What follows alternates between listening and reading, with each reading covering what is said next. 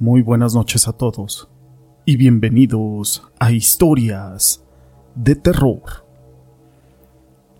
Los hombres de hoy creemos que ya no tenemos mucho por conocer, que ya no hay nada nuevo que descubrir.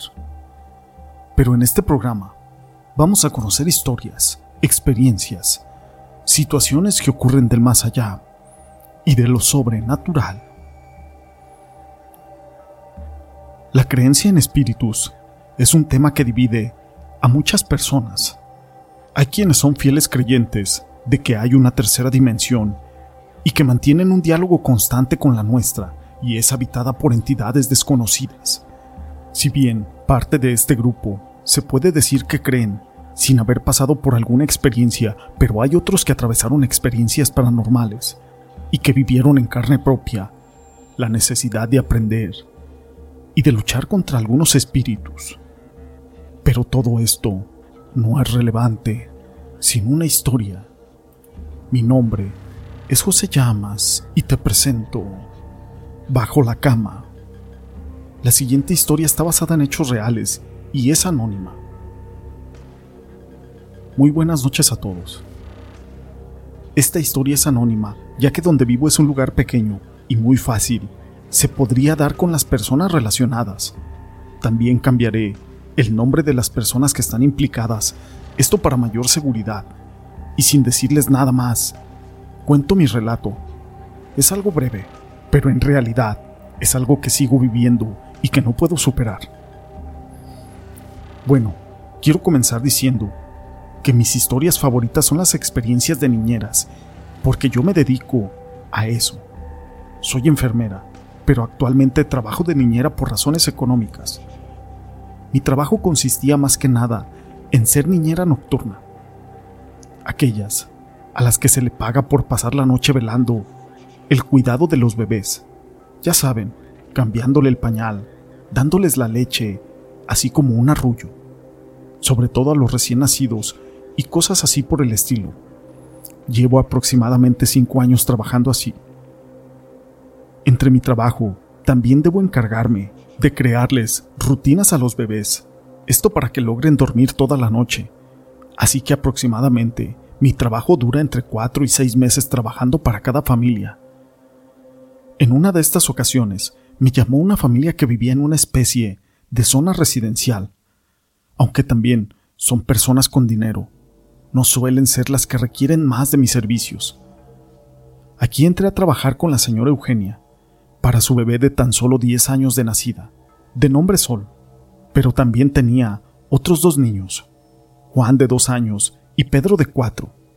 Con ella me llevé muy bien, a comparación de otras señoras, tanto así que a veces me podía llamar en emergencias, ya sea de día o de noche, y también algunas veces para que le ayudara a cambiar a sus otros niños. Todo esto para antes de dormir. En una de estas ocasiones conocí a María, la muchacha que trabajaba ahí haciendo la limpieza. Le digo así porque somos casi de la misma edad, siendo tan solamente tres años mayor que ella. Llegó el momento en que la pequeña Sol ya lograba dormir toda la noche, así que mi trabajo ya había terminado en ese lugar.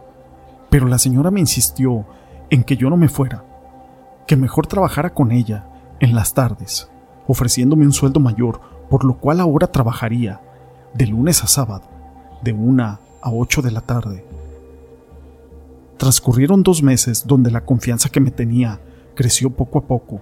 Incluso había noches en las que los señores tenían que salir y yo me quedaba a dormir con sus hijos, ya que era una casa pequeña. Pero de repente así de pronto solamente me avisó que se regresarían a la casa grande, ya que solo vivían ahí mientras terminaban una remodelación. La casa grande, vaya, ni siquiera la puedo describir, realmente era enorme. Aquí cada uno de sus hijos tenía su propia habitación, hasta yo tenía mi propia recámara, con todas las comodidades. Para no hacer más largo el cuento, al momento de llegar aquí, el pequeño Juan comenzó a tener problemas para dormir. Había algunas noches en las que él se salía de su habitación llorando y corría hacia la mía, y siempre decía que el hombre de debajo de su cama se lo quería llevar. La verdad es de que a mí esto se me hacía muy extraño, ya que realmente la base que estaba en ese cuarto no tenía espacio por debajo. No sé cómo describirla, porque era mandada a hacer, pero era como de esas bases, como de cemento, que solo están así, pero esta era de madera. Así transcurrieron otros cinco meses hasta que llegaron las épocas de Sembrina. Y como se podrán imaginar, en ese mes mis jefes salían tanto que prácticamente yo vivía ahí durante todo diciembre. Pero todas las noches que estuve ahí durante ese mes la pasé muy mal. Pero en el sentido de que yo no podía dormir tranquilamente. Mis sentidos siempre estaban alerta y de alguna manera me sentía extraña. Pero una de esas noches, de alguna forma, me dormí profundamente, algo muy extraño en mí. Mientras esto pasaba en mis sueños, yo escuchaba que Juan estaba llorando y que me pedía ayuda, pero lo escuchaba muy a lo lejos, mientras yo estaba tratando de despertar. No sé cómo lo logré, pero les juro que cuando lo hice, lo primero que hice fue correr hasta la habitación de aquel pequeño, y la puerta estaba atorada. De una patada, abrí esa habitación, y lo que vi no lo podía creer. Estaba Juan tirado en el piso llorando y pataleando, tratando de alejarse de algo o luchando contra algo que lo tenía agarrado, mientras estaba pidiendo ayuda. Cuando salí de ese shock, lo cargué como pude y me fui inmediatamente a las habitaciones de los otros niños, los agarré y me fui corriendo con los tres a mi habitación, que estaba hasta el otro lado de la casa. En ese momento llamé a mis jefes y la señora solamente suspiró y me dijo, ya vamos para allá. Yo creía que me iba a meter en problemas o algo así, pero cuando llegó solamente me dijo, muchas gracias. Tomó a los niños y me dijo, descansa, no te preocupes, esto ya había pasado. Yo no logré dormir bien esa noche. A la mañana siguiente todo parecía normal. Yo me acerqué a la cocina para hablar con Mari y le platiqué lo que me había pasado y hizo el mismo gesto de la señora, un suspiro largo y profundo, y me dijo, no, otra vez está atormentando eso al pequeño Juan.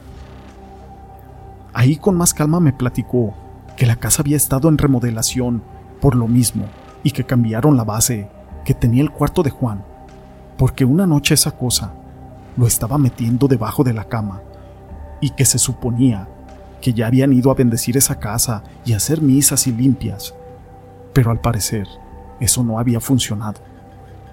Después de esa plática, yo ya no supe ni siquiera qué pensar.